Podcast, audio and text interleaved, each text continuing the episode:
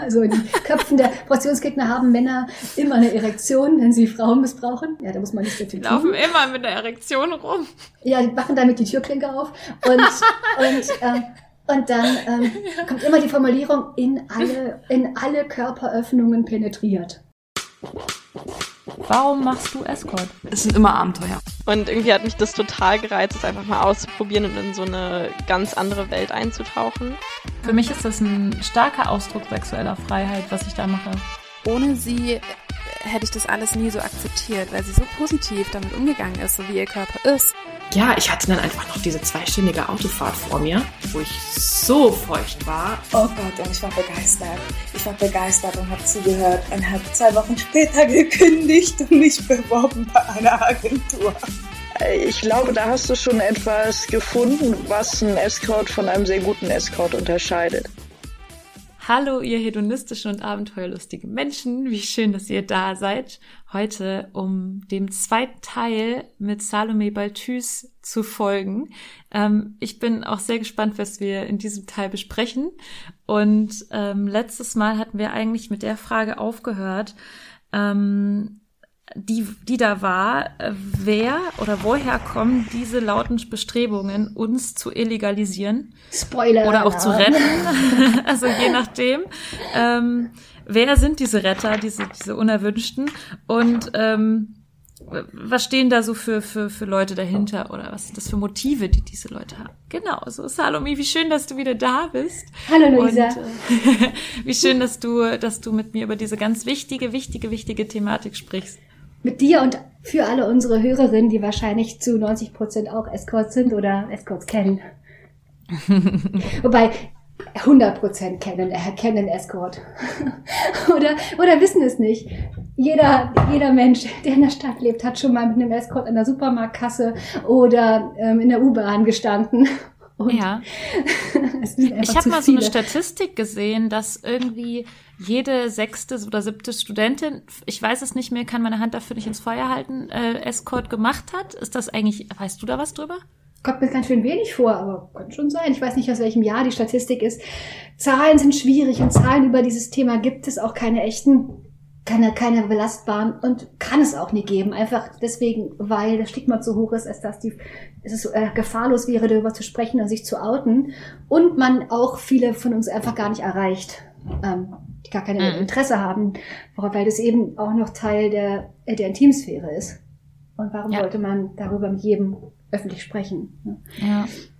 Ja, genau. Also wer sind diese Menschen, die, die, die, die auch die Zahlen haben? Weil die haben auch auf jeden Fall Zahlen. 90 Prozent also, der Frauen sind ja, ja du weißt schon, Zwang, ja, Zwangsprostituiert. Wann fing das an? Das fing an mit einem Artikel, mhm. 2015 war der, glaube ich, in der Emma, wo sie irgendwelche unbedarften Schauspieler, wir wissen ja, wie das ist, wenn Schauspieler sich zu irgendwas öffentlich äußern, seit der Sache mit Jan-Josef Liefers und so weiter, erst bei Corona, mhm. die dann irgendwie auf dem Titelblatt waren und sagten, wir wollen Prostitution abschaffen. Mhm. Ich habe auch gehört, dass sie bei der Befragung, ob sie da mitmachen, noch die kleine Vorsilbe Zwangs Prostitution stand, aber vielleicht hat es einfach nicht mehr aufs Layout gepasst. Ne? Also wer ist für Zwangsprostitution? Können wir ja mal eine Umfrage machen auf Twitter. Ich kann, ich kann ja mal eine starten. ja, genau. Ja, die verstehen das dann gar nicht, worum es geht. Nein, also ja, also natürlich kam da der Vorstoß von den sogenannten Radikalfeministinnen, wobei ich mag den Begriff Radikalfeministin nicht, denn ich finde die nicht radikal. Ich finde die eigentlich äh, be begriffen in einem moralischen Rollback in Richtung ihrer äh, bürgerlichen Elternhäuser in irgendwelchen westlichen äh, Zivilisationen, wo sie eben dann sagen, ja, die Frau ist nur dafür selbstbestimmt, um am Ende dann doch wieder das Leben zu führen, ähm, was ihre Mütter geführt haben. Das sind ja, halt also Vintage-Feministinnen. Altfeministinnen so. finde ich ganz gut. Ja, genau, Altfeministinnen. Und ähm, Vintage. Schick, nein. Und ähm, ja, also ich, ich würde auch sagen, ähm, Feminismus, der Frauen Selbstbestimmung abspricht, oder sagt, du darfst es nur dann machen unter den und den Umständen, nämlich dass du perfekt psychisch gesund bist, in Klammern, das ist doch niemand. Und zweitens nur dann, wenn es dir immer Spaß macht, seltsames Kriterium für Arbeit insbesondere für protestantische Kontexte, also die eigentlich sagen wollen, das kann es nicht geben. Na mhm. gut, und ähm, genau, die Zahl 90 Prozent, mir ist nicht klar, wie die zustande kam. Also es gibt Leute, die behaupten, das kann eigentlich nur eine freie Erfindung sein. Und eine Schätzung, ja, also mehr als Schätzungen sind es auch nie. Es gibt dann zum Beispiel Studien, die eben belegen, dass alle, also parallel dazu, dass die Frauen, die das machen, alle psychisch krank seien. Die einzige Studie, die es dazu gibt, ist die sogenannte Farley-Studie von einer Melissa Farley aus den USA. Diese Studie, ähm, wenn man die sich anschaut, sieht man, dass die Umstände, unter denen sie zustande gekommen ist, eigentlich keinen wissenschaftlichen Standards genügen. Denn die Fragen, die gestellt wurden, waren Suggestivfragen. Mhm. Ähm, die Frauen, die daran beteiligt waren, haben das irgendwann gemerkt und abgelehnt weiterzumachen. Ihre Antworten wurden aber trotzdem verwendet. Zweitens gab es, was bei jeder Studie eigentlich eigentlich die Voraussetzung ist, es gab keine Vergleichsgruppe. Das mhm. heißt, du musst ja gucken, wenn du jetzt eine, eine Gruppe der Bevölkerung fragst, ähm, ja, hast du irgendwelche Kindheitstraumata oder hast du irgendwelche äh, äh, psychischen Belastungen und du fragst nicht gleichzeitig in der Vergleichsgruppe, wo die Kriterien sonst zustreffen, nur dieses eine eben nicht, dass sie Sexarbeit macht, da ja. kommt man eben auf völlig andere Ergebnisse. Ja. ja. Und ähm, die Farley-Studie ist äh, also wissenschaftlicher Müll. Und sie wurde auch nie wiederholt. Ne? Normalerweise müssen Studien, wenn sie belastbar sein sollen, nach einer gewissen angemessenen Zeit unter denselben Bedingungen wiederholt werden, um zu gucken, ob die Be Ergebnisse überhaupt zutreffen. All das ist nie passiert. Und ähm, ja, das ist ähm, einfach nur, damit sie sagen können, sie hätten es belegt. Und da es aber eben der, ähm, den Vorurteilen der Leute entspricht, ähm, hinterfragt man es auch nicht weiter. Also es gibt da Methoden der Desinformation, ähm, mhm. die gerade auch ähm, rausgearbeitet wurden, vor allem von, von Leuten, die eben sich mit ähm, der, der Klimakatastrophe beschäftigen. Ähm, mhm. ähm, das nennt sich, die Abkürzung ist ähm, PLURV, also P-L-U-R-V. Also da kommen P mhm. wie Pseudo-Experten, zum Beispiel mhm. Melissa Farley oder irgendwelche ähm, Psychologinnen ohne Approbation, wie zum Beispiel Ingeborg Kraus mhm. die dann auftreten und, und erklären. Ist das diese ja, Psychologin aus der Talkshow gewesen? Nee. Nee, der war eine andere. okay. Der, nee, der, ich, äh, die, die, die, nee, das ist eine andere, aber die, ich weiß nicht, ob die, die auch nicht eventuell in diesem Bereich ein Pseudo-Expertin ist. Denn natürlich, wenn man in einer äh, als, ähm, als Psychologin arbeitet in der Praxis, wo Leute hinkommen, die psychische Probleme haben und dann zu sagen, alle, die in dem Bereich arbeiten, haben diese Probleme ja. Das ist ungefähr so, als würdest du halt eine, keine Ahnung, eine Scheidungsanwältin über die, über die Ehe befragen. Und die sagen also, alle Leute, die in der Ehe sind, wollen da raus. Ja. Ja. ja. und, äh, oder keine Ahnung, ähm, also ich muss ja nicht nochmal Vergleiche jetzt aufstellen, aber es ist evident. Ja. Ne? Mhm. Oder ähm, oder beispielsweise auch dieser äh, ähm, Hauptkommissar AD Manfred Paulus, der in jeder Talkshow auftaucht und seine äh, Legenden aus dem, aus dem Rotlichtmilieu der 70er, 80er, 90er Jahre erzählt. Also mhm. alles und, und dem äh, niemand ähm, stellt mal klar, ähm, dass seine Erfahrungen fast schon so lange vorbei sind, wie sie gedauert haben. Ja, also Wissen von vor über 20 Jahren kann man doch nicht auf die jetzigen Verhältnisse übertragen, wo es erstens das Internet gibt und zweitens, dieser Job verdammt nochmal legal ist und nicht mehr ja. sittenwidrig. Ja. ja. Und ähm, ja, ja, also, also wir dann sagt man, also, ja. dann sagt man, okay, Opa erzählt vom Krieg, lass ihn halt und äh, was er da irgendwo äh, rausgefunden hat, wenn er jetzt in, erzählt, dass er in irgendwelche dann in der Polizeischule aufklärt, ja, irgendwo da in, in, in Schwaben, oder wenn er dann irgendwie in, in, in osteuropäische Länder fährt und dort aufklärt und praktisch sagt, hey, kommt nicht nach Deutschland, die werden alle ausgebeutet. Äh, gleichzeitig spricht er aber eben in der Öffentlichkeit, benutzt er das Wort Ausländer. Ja? also so viel zum Polizeiproblem und zu, zum Rassismus, der, den er auch nicht hinterfragt. Ähm, gleichzeitig ist der Mann für die Wiedereinführung des Sexualkrankheitengesetzes was unter anderem beinhaltet, dass der Bockschein wieder eingeführt wird. Das, du wirst nicht wissen, was das ist. Äh, nein. Ich kenne Kolleginnen aus dem Berufsverband, ältere Kolleginnen, die mussten das noch über sich ergehen lassen.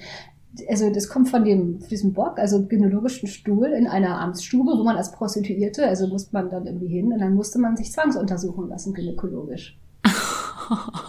und zwar nicht bei deinem Frauenarzt oder deiner Frauenärztin des Vertrauens, sondern direkt dort ähm, in der Polizeiwache ohne oh jede Gott. Diskretion. Und es kommt aus dem 19. Jahrhundert, da wurde das halt in größeren irgendwie Hallen gemacht. Die Frauen mussten, guckten alle zu, die Polizeibeamten feigsten durchs Fenster. Übrigens haben sie damals auch versäumt, mal die Werkzeuge zu wechseln und haben die Geschlechtskrankheiten dies de facto gar gut verbreitet. Also oh Gott. das ist eine erniedrigende Prozedur, äh, ohne jeden, äh, also beispiellos ist. Der Mann will das gerne wieder haben. Und da kann man sagen, was ist das für ein, was das ist das für ein, für ein, ähm, für ein merkwürdig Pseudo-Expert. abseitiger Spinner? Ja, der hat dieses Jahr das Bundesverdienstkreuz bekommen. Oh Gott. Ach, was ist da los? Ich jetzt, äh, Also, nur das ist ein, erklären, äh, ein P, ein, ein Pseudo-Experte. Ja, genau. Das zweite, der zweite Buchstabe ist L, Logikfehler. Mhm. Der Beispiel, der häufigste Logikfehler bei Prostitutionsgegnern ist, den auch Lili Breimeyer gern macht, ja, wir müssen das verbieten, weil dann können wir Ausstiegsprogramme und Hilfsprogramme anbieten. Nein, Frau Breimeyer, die kann man auch so anbieten. Die kann man sogar besser anbieten, wenn man mehr Steuereinnahmen hat. Und die kann man erst recht dann anbieten, wenn man auch die Frauen erreicht. Es ist doch kein Widerspruch, dass man den Frauen hilft, die es nicht machen wollen und gleichzeitig die, die es machen wollen, unterstützt. Es ist doch an ein Verbot gar nicht gebunden. Ne? Mhm. Zum Beispiel. Ja, Da also- sind einige Logikfehler dabei. Also, Ja, ja, das ist also nicht der einzige. Ja, oder zum Beispiel eben diese Emotionalisierung. Wenn zum Beispiel einer unserer Hauptfeindvereine ist ja Terre de Femme, die ja, ähm, Terre de Femme, also Deutschland, die sich ja von Terre de Femme Schweiz deswegen gespalten haben, weil die in der Schweiz eben nicht der Ansicht sind, dass die Hauptfeinde der Frauen, das, irgendwie, also dass sie Kopftuch und Prostitution bekämpfen wollen. Ebenso wie die Emma. Ne? Mhm. Also weil sie eben bei beiden sich vorstellen können, dass es da Freiwilligkeit gibt, beziehungsweise dass ein Verbot nicht hilft. Denn Mhm. Bei einer Frau, die gezwungen wird, Kopftuch zu tragen, die wird wegen dem Verbot dann das nicht abnehmen, sondern sie wird eben nicht mehr rausgehen Mhm. dürfen. Ne? Mhm. Also abgesehen davon, dass viele nichts dagegen haben, wenn Putzfrauen Kopftücher tragen, aber wenn es die Dozentin tut, ist es auf einmal ein Problem. Und das ist nicht anders zu erklären als durch Rassismus. Mhm. Und Mhm. ähm, bei Prostitution ist Rassismus übrigens auch häufig ein Thema, dass man eigentlich ein, das macht, um ein Tool zu haben für Abschiebungen. Deswegen auch immer wieder die Behauptung, es seien da vor, also Faktor ist es ja auch so, dass sehr viele Frauen aus Osteuropa das machen, eben weil sie versuchen zu überleben und sich bessere Bedingungen zu schaffen. Mhm. Und zu sagen, die sind aus Osteuropa, können, können kein Deutsch, was auch nicht immer zutrifft. Und dann zu sagen, sie haben einen osteuropäischen Akzent, also sind sie dumm, was auch nicht immer zutrifft. Ja, ja. Und vor allem sind sie dann gezwungen. Es gibt ja unglaublich Ja. viele Leute, die herkommen, nicht gezwungen sind, außer eben durch wirtschaftliche Not. Es ist auch immer der, der Satz osteuropäische Mädchen und Frauen. Ja, Mädchen, ganz häufig. Ja, es gibt die, die in der CDU kamen von den Abgeordneten bei der Debatte über das Prostitutionsgesetz immer wieder die Mädchen. Ja, also diese, diese Infantilisierung ist ja auch ein Zeichen davon, wie man, es ist ein Framing, unbewusst oder bewusst. Gut, und zu Inge Bell, ne? Die erzählt hat bei Veranstaltungen, ich war da einmal auch dabei, als ich noch nicht so bekannt war, ähm, die dann den Titel haben wie Für eine Welt ohne Prostitution, erzählt sie halt dem Fachpublikum, also dem ganzen, die eh dafür sind, ähm, diese Geschichte, ähm, wo sie halt im Kosovo-Krieg war und halt ein Mädchen getroffen hat, ein wirklich Mädchen, also eine, eine 13-jährige, 12-jährige, die halt von Soldaten auf brutale Weise vergewaltigt worden ist. Ich gehe nicht ins Mhm. Detail, sie tut Ja. es, und zwar minutenlang Oh in wirklich ekelhaften Details, wo man sich fragt, ist das hier, ist, ist das hier eigentlich eine verkappte Pornoveranstaltung oder warum muss man das so genau wissen? Warum muss Oh. man wissen, wie? Und naja. Und dann, nachdem sie das alles erzählt hat, und ich sagte, warum man das so genau wissen soll, warum sie, weil es nämlich eine Form von Emotionalisierung ist. Ja. Auch die Bilder, die dabei gezeigt werden an, am Projektor. Mhm. Danach sagt sie, und deswegen bin ich gegen Prostitution. Und die Leute stellen den Zusammenhang irgendwie her, ohne Logik, denn Mhm. eine Vergewaltigung ist doch keine Prostitution. Schon gar nicht im Krieg. Ja, Ja. also Oh das hat mit Prostitution ungefähr so viel zu tun wie äh, ja Zwangsarbeit mit Unterschlägen ähm, mit Arbeit. Ja? Also es ist einfach Ja. kein, kein, keine Dienstleistung, was die Frau da erbracht hat. Es ist, es ist eine Vergewaltigung. Und ähm, aber ähm, die Leute sind so emotionalisiert und die meisten Menschen sind auch logisch so schwach. Gerade wenn es so ein Thema ist, was so schambesetzt ist, dass sie da nicht weiter drüber nachdenken und sagen, nee, wollen wir nicht, muss weg, ganz schnell, aus den Augen, aus dem Sinn. Ja? Und ähm, die arbeiten also bei den Logikfehlern nicht damit, weil sie dumm sind oder weil sie die Logikfehler nicht selbst sehen würden, sondern weil sie wissen, äh, sie, und davon ausgehen, dass ihr Publikum erstens selbst emotionalisiert ist, schwach ist und auch selbst vielleicht ein bisschen dumm ist. Also wenn jemand die Trägheit und die Dummheit der Menschen für sich nutzt, hat er immer sehr gute Chancen. ja. Und, ähm, und es ist sehr schwer dagegen anzukommen. So, Ja. was haben wir noch mit dem Wort Plurf, äh, Logikfehlern? Ähm, ähm? Warte mal, das U, ganz kurz. Ähm, Ich könnte mir jetzt Unwissenheit vorstellen, aber vielleicht ist es auch was völlig anderes. Nee, nee, das ist interessant. Ich glaube, das ist nämlich so gespalten. Das U ist unerfüllbare Erwartungen, genau. Also, oder das heißt, dass man von, von etwas, von der Wissenschaft oder von der Dinge verlangt, die gar nicht einlösbar sind. Zum Beispiel eines Grades von Gewissheit, der unerreichbar ist. Indem sie zum Beispiel sagen, na ja, ähm, beispielsweise, ähm, ja, bei euch im Berufsverband sind ja nur so und so viele, die anderen offenbar nicht, also sind die anderen alle offenbar Opfer und wollen das gar nicht. Oder man sagt, ja, es sind ja nur so und so viele registriert, ganz viele nicht. Das heißt doch, dass die Rest, der Rest ist Menschenhandelsopfer. Mhm. Dass es irgendwie andere Gründe geben könnte, sich nicht äh, als Aktivistin zu betätigen oder zu registrieren. Beispielsweise, weil man das als Abenteuer begreift und gar nicht weiß, dass man irgendwie was Politisches tut. Oder weil man vielleicht auch einfach gar keinen Bock auf Gremienarbeit hat und einfach nur Geld verdienen will und dann wieder nach Hause und irgendwie die Eltern versorgen und das Kind in die Schule bringen. Ähm, ne? Oder wenn man Ja. zum Beispiel dann sagt, ähm, man, man verfälscht etwas, indem man es irgendwie verzerrt darstellt. Ne?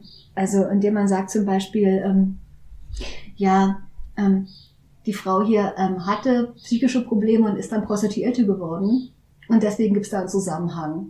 Ne? Ja. Dabei ähm, ist es doch erstmal so, dass jeder Mensch ein Recht hat, sich zu entscheiden, was er mit seinem Körper tut, egal was er davor erlebt hat. Ja?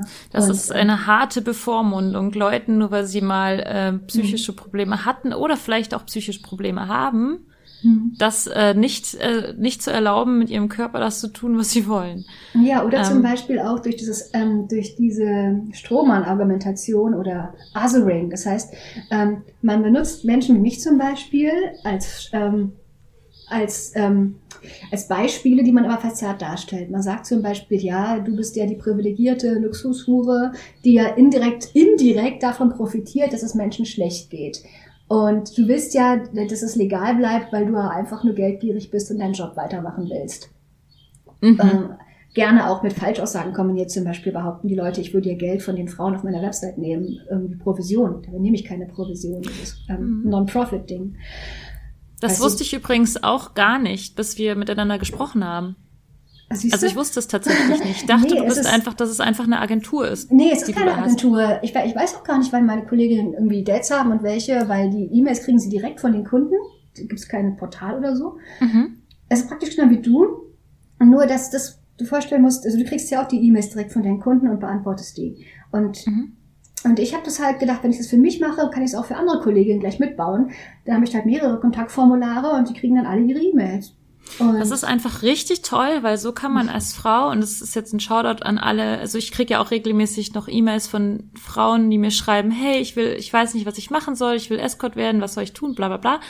Ähm, an alle auch mal so, das ist ja auch eine Möglichkeit, ne? Also so kann man ohne Agentur und trotzdem, Genau. ohne dass man also eine eigene eine, Website braucht. eine muss halt äh, irgendwie dann sagen, eine muss halt irgendwie dann im Impressum stehen, eine muss sich Ja. sozusagen die, ich sag mal, die buchhalterische und, und irgendwie, ähm, ja, die Verantwortung übernehmen gegenüber den Behörden, aber ich schütze damit zumindest die Anonymität meiner Kolleginnen. mhm. Ich habe, also natürlich zahlen die ihre Steuern und ich habe mit denen auch, auch Verträge, wo alles drinsteht, auch damit die abgesichert sind, aber das steht halt nicht im Internet.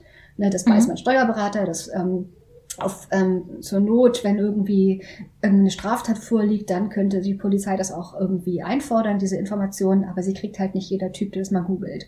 Da kriegt, Mhm. Die kriegen nur meinen Namen und das muss reichen.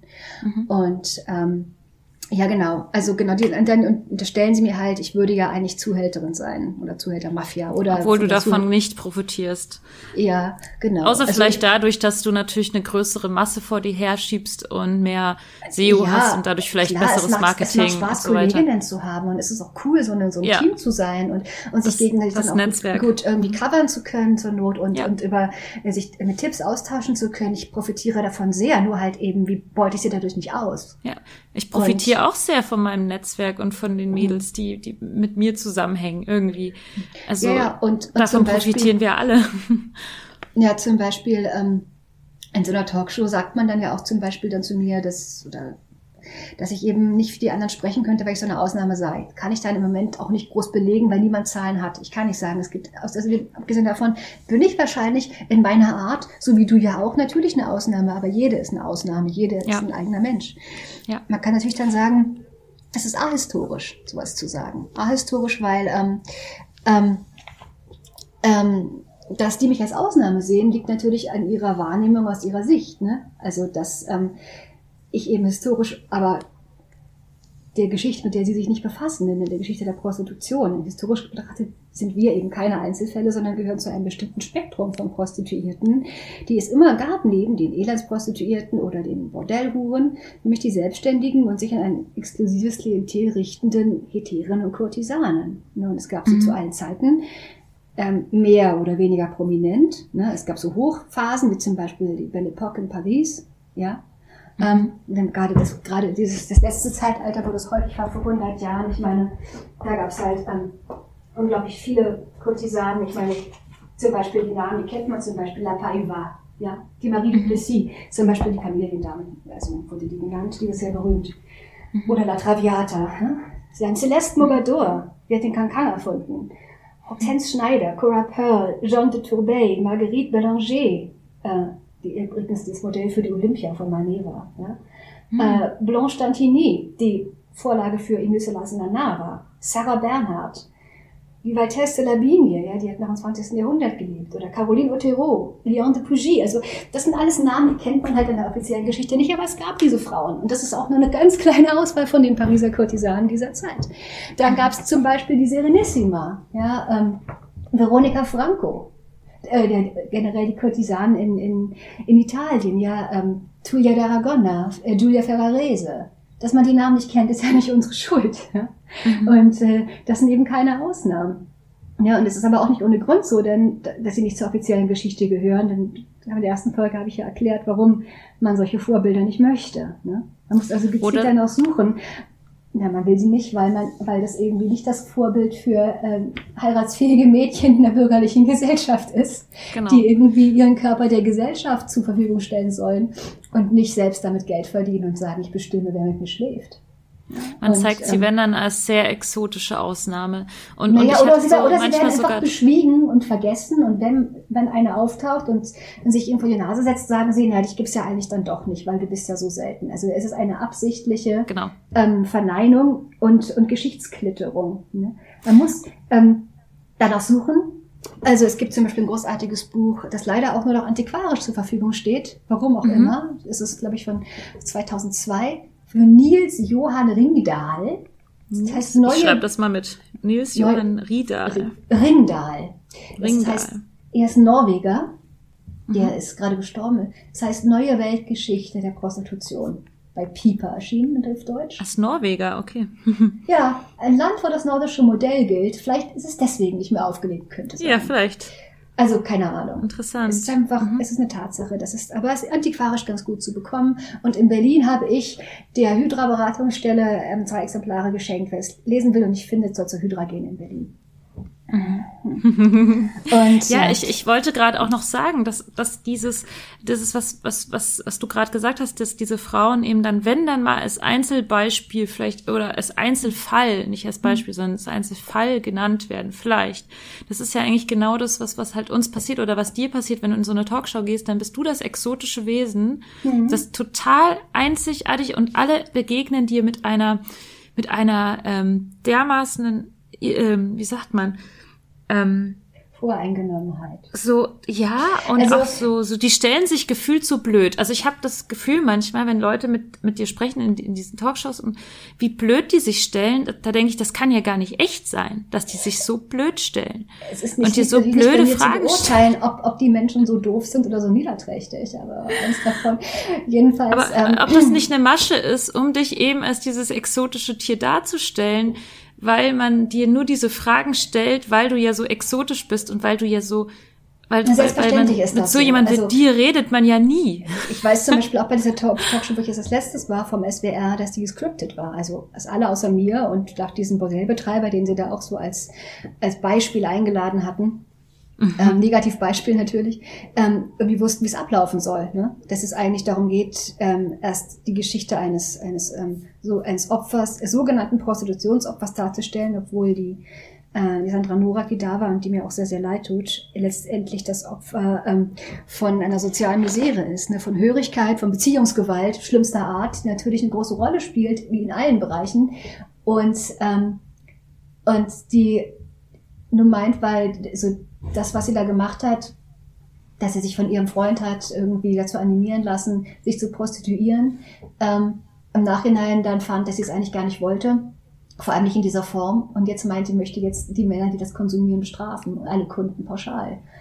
Also kann man Ja. davon halten, was man will. Ich möchte nicht, ich möchte sie nicht runtermachen, weil sie ähm, sie wirklich sehr Schlimmes erlitten hat.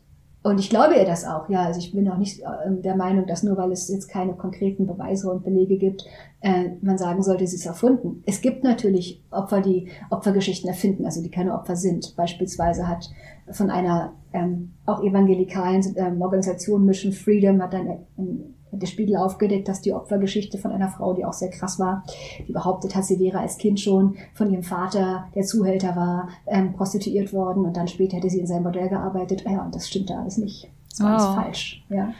Wow. Wenn es Ja, äh, komisch apropos auch, Falschgeschichte, da fällt mir ein, ähm, du hast sogar darüber ähm, in einer Kolumne geschrieben, über diese, ähm, über diese Dokumentation. Ach ja, na gut. Jedenfalls ist es so, kannst hier einen Link irgendwo anfügen. Ne? Aber es ist so, dass, dass ich meine, man sich wundert, dass wenn es so viele Opfer gibt, warum haben sie ähm, immer dieselben? Und warum sind die Opfer, die sie dann haben, alle weiß und deutsch? Wenn doch die meisten Opfer aus Bulgarien und Rumänien kommen. Also könnte man den Spieß auch umdrehen. Ne? Aber es ist natürlich auch unfair, denn natürlich ist es klar, dass auch viele Frauen, die dem, oder Männer oder Jungs, die Zwangsarbeit zum Opfer fallen, vielleicht nicht die Ressourcen haben, darüber zu sprechen. Ja, Also, genau. Und die ähm, weißen deutschen äh, Opfer, das sind wahrscheinlich genau die, die, die genauso wie wir, Keine- du und ich, die Möglichkeit haben, überhaupt ja. an die Öffentlichkeit zu gehen. So, Genau. deswegen würde ich auch sagen, wir Deswegen- sind auch weiß und deutsch, deswegen haben wir vielleicht auch mehr Ressourcen, mehr Jeder, Möglichkeit. jeder Aktivist auf der Welt ist privilegiert. Das ist die Voraussetzung für jeden Aktivismus. Ja? Also Genau. Essen haben zum Beispiel. Vielleicht, na gut. Also das ist eben wie das, wir waren bei U, unerfüllbare Erwartungen. Also dass man äh, Beweise Ah, stimmt. Wir waren ja noch bei Plur, Plurf. Ja, genau. Kommen wir weiter. Es lässt sich ganz gut daran festmachen. Ne? Kommen wir Ja. weiter zu R, wie R wie Rosinenpickerei. Also man, ähm, man pickt sich bewusst Infos raus, die zum eigenen, die zur eigenen Darstellung passen und lässt andere weg. Ne? Also zum Beispiel eben durch sowas wie so eine Anekdote. Man merkt, also wie zum Beispiel diese Inge Bell, wie ich erzählt habe, die Anekdote mit dem Vergewaltigungsopfer. Also sie arbeiten bevorzugt mit starken Bildern und Anekdoten und brutalen Opfergeschichten. Das tun alle diese Abolitionistinnen. Also Abolitionismus ist der von denen sehr gewählte Begriff für Prostitutionsfeindlichkeit. Eigentlich kommt das aus der Bewegung der Sklavenbefreiung der USA und es ist eine verdammte Unverschämtheit, dass sie den Begriff verwenden. Aber es Ah, ich ist, ähm, wusste das nicht. Mhm. Mein Gott. Naja, gut, wir können sie auch einfach Hurenhasserin nennen oder, oder Prostitutionsgegner, neutral. Und Dann die- nennen wir sie jetzt nur noch Prostitutionsgegner. Innen. Prostitutionsgegner ähm, benutzen dann zum Beispiel bei der Rosinenpickerei also entweder die, die Anekdote, dass sie eben Anekdoten wählen, ähm, die ihre Darstellung untermauern und die hochemotional sind. Also Geschichten von Not und Missbrauch, von schlechten Arbeitsbedingungen, die man nie konkret belegen kann. Oder Ich habe das Gefühl, das ist was typisch Amerikanisches. Also das Ja, passiert ja, öfter es- mal, wenn ich amerikanische. Sachbücher lese, dass dann anhand von irgendwelchen Einzelfällen irgendwelche Theorien begründet werden und denke, Daher okay, kommt dies- auch. Und das ist auch sehr, sehr typisch amerikanisch, diese analysefeindliche Populärkultur, die eben darauf aufbaut, dass Leute auch zu faul sind, Dinge abstrakt darzustellen und abstrakt zu durchdringen, sondern eben Stories, ja, und die sich eben einprägen. Und genauso wie man eben auch über mich Stories erzählt und über dich und auf der anderen Seite einer scheinbaren ähm, Bedingung dazu, eben die Story der, äh, der Frau, der erzählt wurde, dass sie hier Kellnerin oder Putzfrau werden darf. Und hat ja, hu, ich darf putzen für Deutsche und dann wird sie Prostituierte. Ne? Und, äh, und ihr Pass wird ihr weggenommen und sie bekommt keine Ahnung schon Und das, das ist traurig und ich lache, direkt- ja, aber ja. Mhm. direkt, wo sie aus dem Flugzeug steigt, schon sofort den, der so irgendwie K.O.-Tropfen und wird dann im Auto, wird ihr der Pass weggenommen, dann kriegt sie ihre erste Dosis Heroin und dann ist sie kompletter, kompletter Zombie und irgendwie muss immer wieder dieselben, also äh, doch mal dieselben Begriffe. Die Frauen Und die in Männer merken das auch gar nicht. Die Männer oder merken sie, oder das sie auch finden gar es nicht. geil. Oder sie finden Oder es sie alle finden es geil. geil. Genau, sie, das ist immer so die Weil Frauen. alle Männer sind richtige Schweine. Die Frauen liegen immer, immer in einem Zimmer, sind immer an das Bett irgendwie fixiert oder können sich nicht irgendwie selbstständig bewegen. Die Männer kommen immer rein, haben, haben immer bereits eine Monster-Erektion. Ja, da muss man nichts dafür tun. Also in den Köpfen der Portionsgegner haben Männer immer eine Erektion, wenn sie Frauen Laufen immer mit der Erektion rum. Ja, die machen damit die Türklinke auf und, und, ähm, und dann ähm, kommt immer die Formulierung in alle, in alle Körperöffnungen penetriert.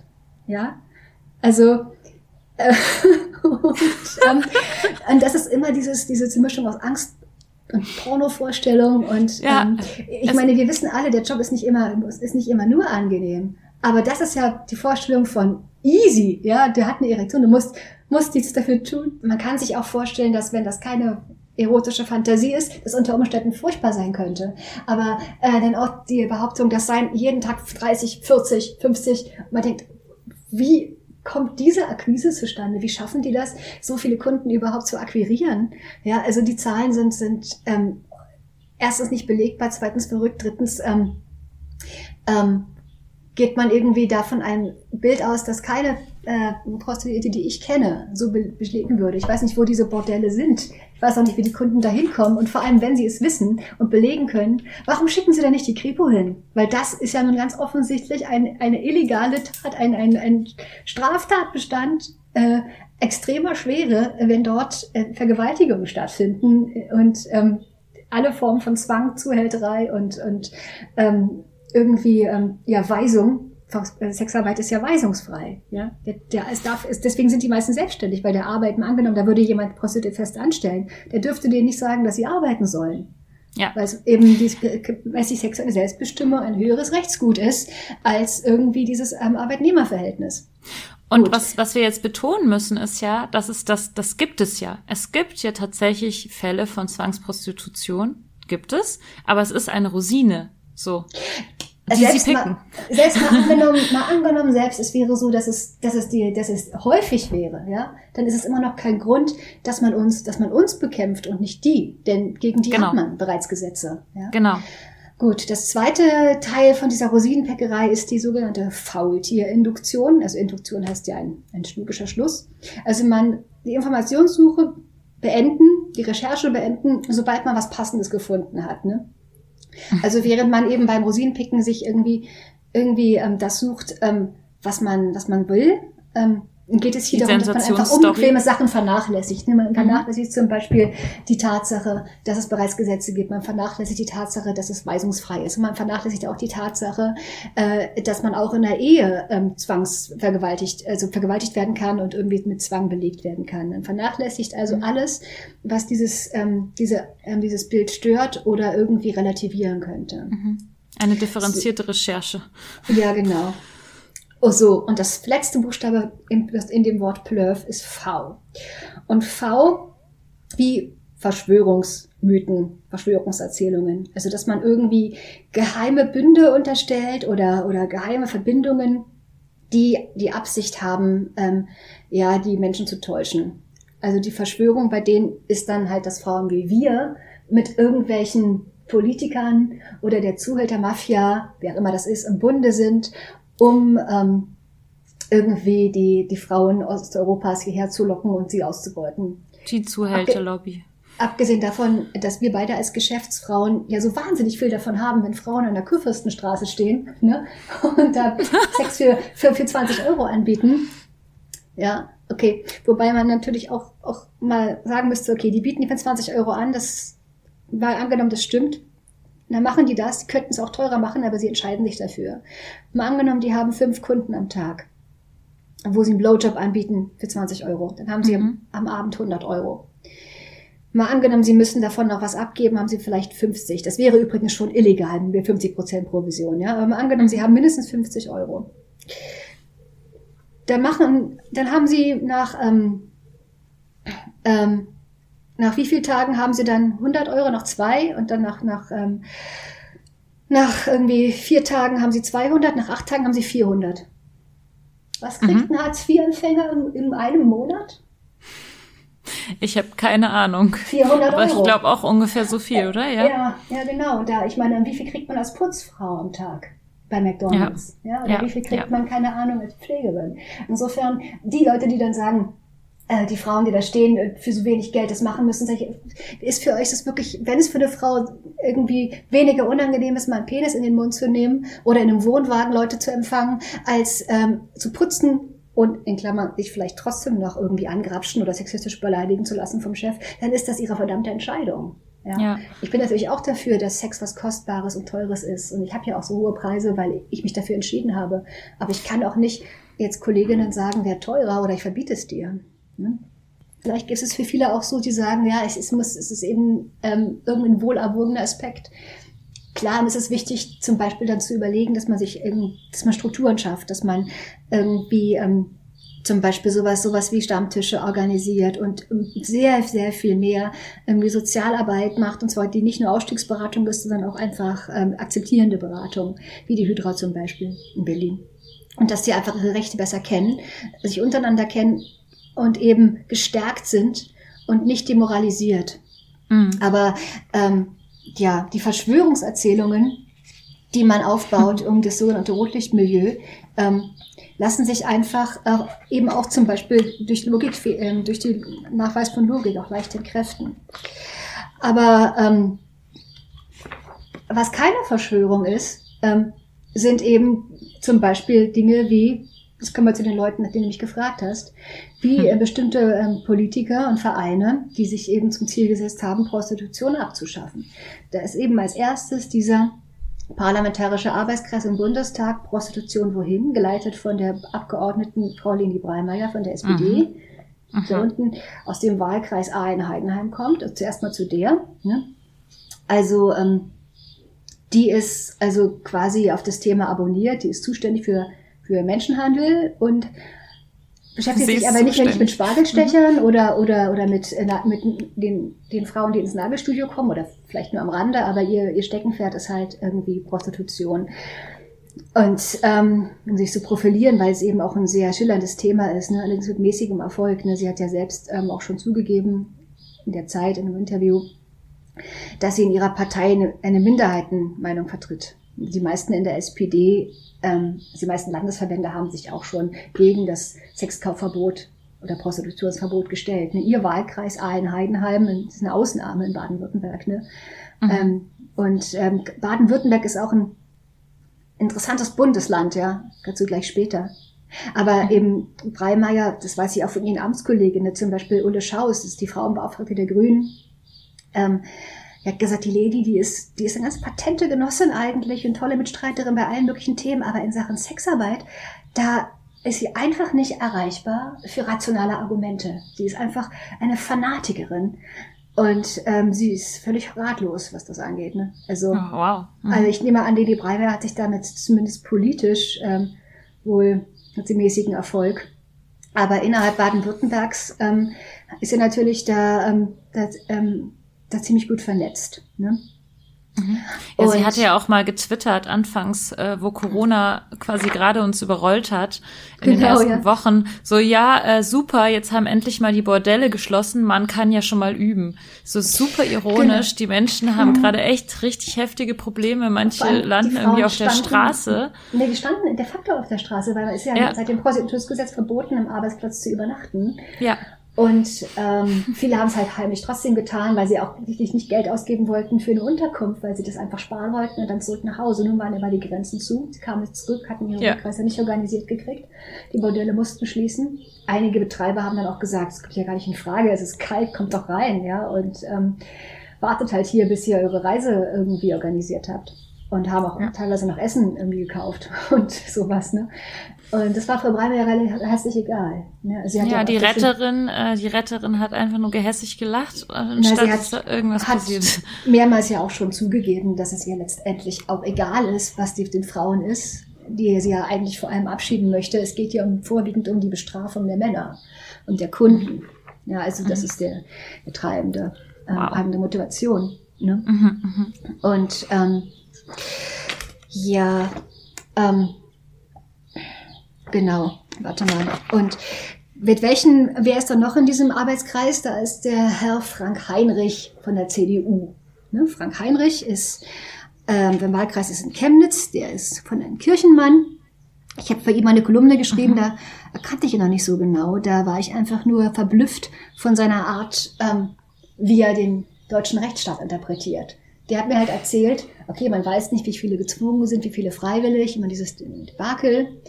Gehen wir mal aus 50-50 ja, was äh, meiner Ansicht nach extrem ist, aber na gut. Und er meinte, dann ist doch irgendwie das Recht der einen Schutz zu erhalten wichtiger als äh, die, der Hedonismus der anderen Seite. Mhm, das kenne ich auch als gängiges Argument, ja. Nee, das ist kein Argument, das ist eine Unverschämtheit. Denn abgesehen davon, dass man durch das Verbot nicht die Situation der Betroffenen ändert, ähm, geht das nicht. Es, ist, es, ist, es, ist, ähm, es nennt sich Utilitarismus. Man kann einen Staat nicht so gestalten, dass man sagt, ähm, wir können die Rechte der einen Gruppe nicht anders durchsetzen, als indem man die Rechte einer anderen wegnimmt. Ich meine, wer muss sich als nächstes opfern? Sagt man, viele Menschen sind übergewichtig, also müssen wir leider Zucker verbieten für alle? Ja? ja. Oder man sagt äh, beispielsweise, ja, in sehr vielen Ehen passiert sehr viel Gewalt, also verbieten wir die jetzt. Man muss doch trennen können. Also wenn der Staat eine Aufgabe hat, dann, dann dass er, äh, dass er da äh, eine Abwägung macht und das trennt. Ja, und ganz, ganz, ganz zu schweigen davon, dass es irgendwie Wege dass, gibt, sowas zu ganz, verhindern. Mal ganz zu schweigen davon, dass ähm, ähm, nicht unbedeutende Organisationen wie, wie die Diakonie, ja, oder äh, die Deutschlands oder Amnesty International, der Juristinnenbund, ähm, natürlich alle ähm, alle Sozialarbeiter, die sich damit auskennen, sagen, ein Verbot ähm, befördert äh, die Probleme der Opfer. Und zwar die sozialen Probleme auch. Ja, und genauso wie man ja auch äh, dadurch ähm, äh, ja, niemals auf die Idee kommen würde zu sagen, bei, einer, bei irgendwelchen Arbeitern in der Mine oder irgendwie im, im Baugewerbe zu sagen, hey, deine Arbeitsbedingungen sind so scheiße, ich verbiete dir jetzt deinen Job dann ist mal gut, weißt du? Und, mhm. ähm, aber ähm, bei Prostitution spielen da ideologische Momente eine Rolle. Und ich habe mich gefragt, ähm, wie, kann, wie kann es sein, dass ein CDU-Politiker so wenig auf dem Boden äh, äh, der freiheitlich-demokratischen Grundordnung stehen kann? Ja, wie kann mhm. es sein, dass der nicht versteht, ähm, dass der deutsche Staat dafür da ist, auch die Rechte von Minderheiten zu schützen? Ne?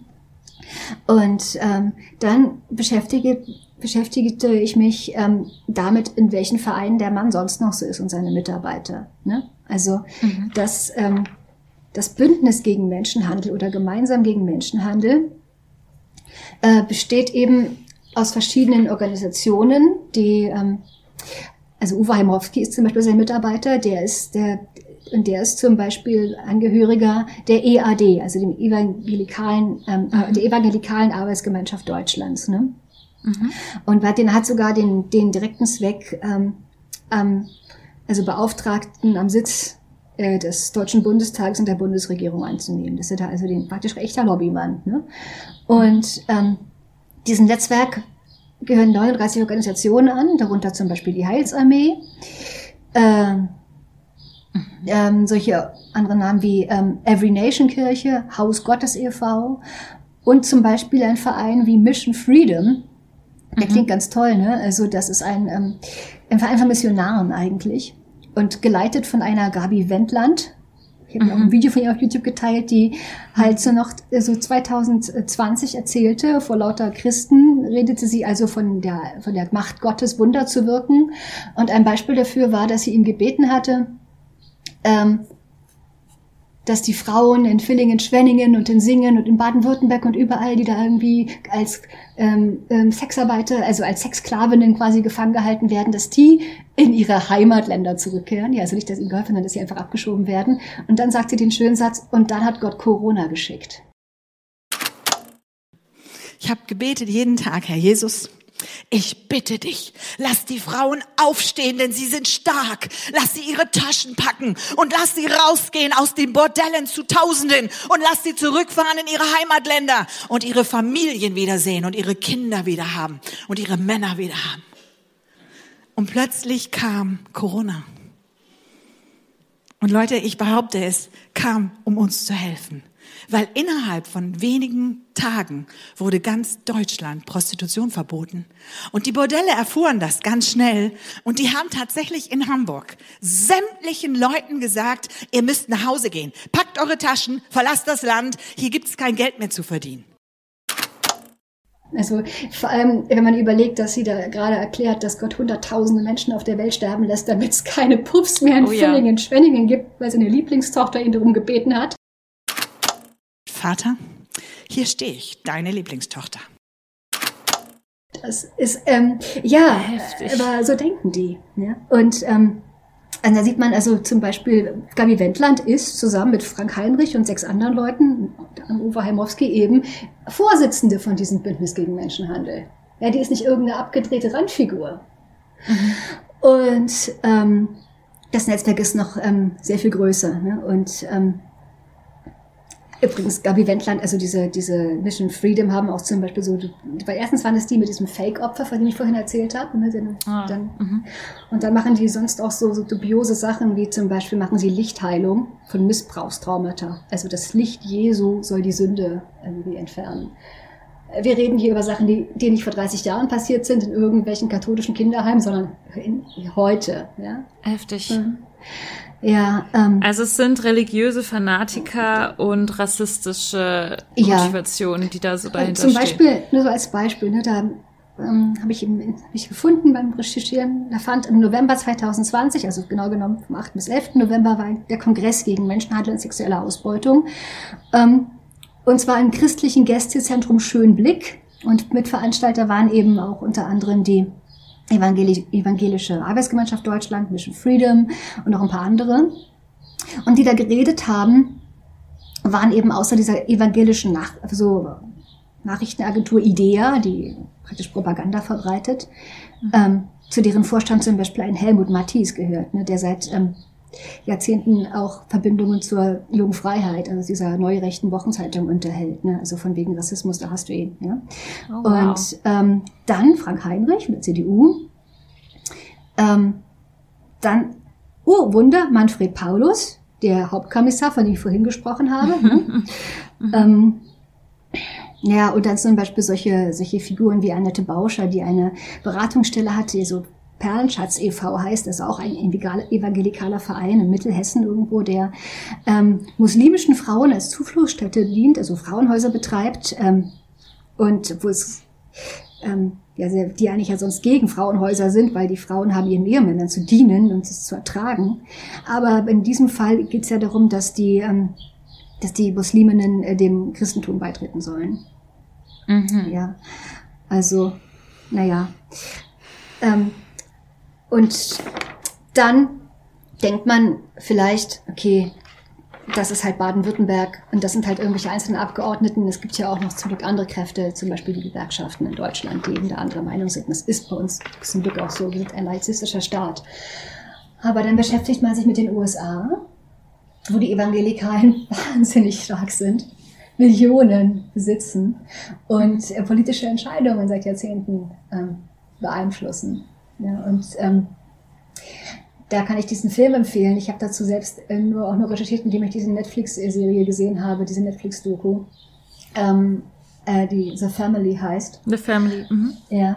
Und ähm, der will ich jetzt nicht vorgreifen. Wir können ja auch noch über andere Dinge reden. Ich will nur Ja. sagen, ähm, äh, die ähm, Evangelikalen sind also eigentlich sehr oft agieren sie eher im Verborgenen.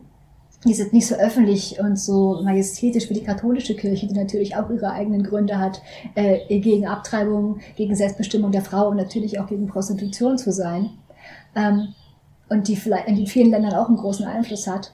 Aber die Evangelikalen haben ihn auch vor allem in westlichen Ländern. Ja. Mhm. Siehst du das als Äh, Risiko? warte mal, noch also, ein, ein, eine Sache Ja. noch. Ja, ähm, dann gibt's diese Vereine, äh, die eben reine sogenannte Rettervereine sind, wie Sisters e.V. von Leni Breinmeier ähm, beschirmherrt und, und Solvodi, die auch aus Baden-Württemberg von Lea Ackermann, Mhm. die auch eine große Abtreibungsgegnerin ist. Und beide Vereine, ähm, da sieht die Hilfe halt für die, ähm, für die Aussteigerin so aus, dass die als billig Arbeitskräfte an Zeitarbeitsfirmen vermittelt werden im Anschluss. Oh wow. Mhm. Also zu dem Problem ne, der Protestanten, Produktivität geht zurück, Frauen, Selbstbestimmung, Problem. Man, braucht, man möchte sie nicht äh, als rumvögelnde Hedonistinnen haben, man möchte halt irgendwie sie im Billiglohnsektor verschwinden sehen. Dann ist die Migration auch kein Problem, man kümmert sich nicht weiter. Mhm. Und man möchte vor allem nicht, dass sie ein schlechtes Vorbild sind für Frauen aus der bürgerlichen Gesellschaft, die dann auf die Idee kommen, dass sie vielleicht nicht irgendwie ihren Männern dienen müssen und für ähm, irgendwie weniger Geld äh, im normalen Lohnarbeitssektor arbeiten, weil es eben eine gefährliche, zersetzende Kraft ist für den kapitalistischen Staat. Und auch die ja. Ehe, also die, die bürgerliche Ehe. Ja, Vielleicht. Die, die, Ehe ist ja ein weites Feld. Ich glaube nicht, dass die Ehe an sich was Schlechtes ist. Man kann sie auf verschiedenste Weise interpretieren, aber so wie die, so wie der, so wie die deutschen Gesetze sind, ja, wie die Familienpolitik der letzten Jahrzehnte aussah, die hier maßgeblich von der CDU beeinflusst war, ist die Ehe in der Tat etwas, was die Rechte der Frauen und der Mütter und übrigens auch der Kinder schwächt. Mhm. Ja, es geht halt um Diversität von, von, von Lebensformen. Also ähm, ob ich jetzt Polyamor lebe mhm. oder ähm, sexuell selbstbestimmt äh, Prostituierte ja. bin oder halt jeden Tag ein anderes Tinder-Date mit nach Hause nehme. Das ist eben meine Entscheidung, das zu tun. Und ich glaube, es widerstrebt einfach dem Ordnungssinn. Also ja. ähm, ich kann eigentlich jeder Sexarbeiterin empfehlen, wenn ihr auf eure Rechte Wert legt, wählt einfach nicht die CDU. Gar nicht die AfD. Ja, ähm, wie, wie groß, äh, wie hoch schätzt du eigentlich jetzt das Risiko für uns ein, dass es äh, tatsächlich äh, illegal wird oder dass es irgendwelche schwerwiegenderen Entwicklungen gibt? Und was kannst du eigentlich oder was wäre dein Aufruf an, an die Sexarbeitenden? Hallo ihr Lieben. Mit dieser vielleicht etwas deprimierend anklingenden Frage und dem schönen Nachgeschmack des O-Tons, den wir hier reingebastelt haben, entlassen wir euch jetzt mal ins Wochenende. Und ich verspreche euch schon mal, dass es nächste Woche ein bisschen fröhlicher werden wird, weil es Luisa sich natürlich nicht nehmen lassen wird, wenigstens noch ein bisschen über Sex zu reden. Bis hierhin schon mal riesigen Dank für all euren Support. Gerade wenn wir Folgen wie diese aufnehmen, dann ja, wird uns allen, glaube ich, nochmal bewusst, wie toll es einfach ist, dass wir euch irgendwie hinter unserem Rücken haben und dass ihr hier uns direkt zuhört und nicht den anderen, die da draußen nur über uns statt mit uns reden. Auch vielen Dank an alle Patrons, die uns unterstützen und diesen Podcast möglich machen und für die vielen tollen Bewertungen auf iTunes. Und dann hören wir uns nächste Woche wieder. Tschüss, eure Lenia.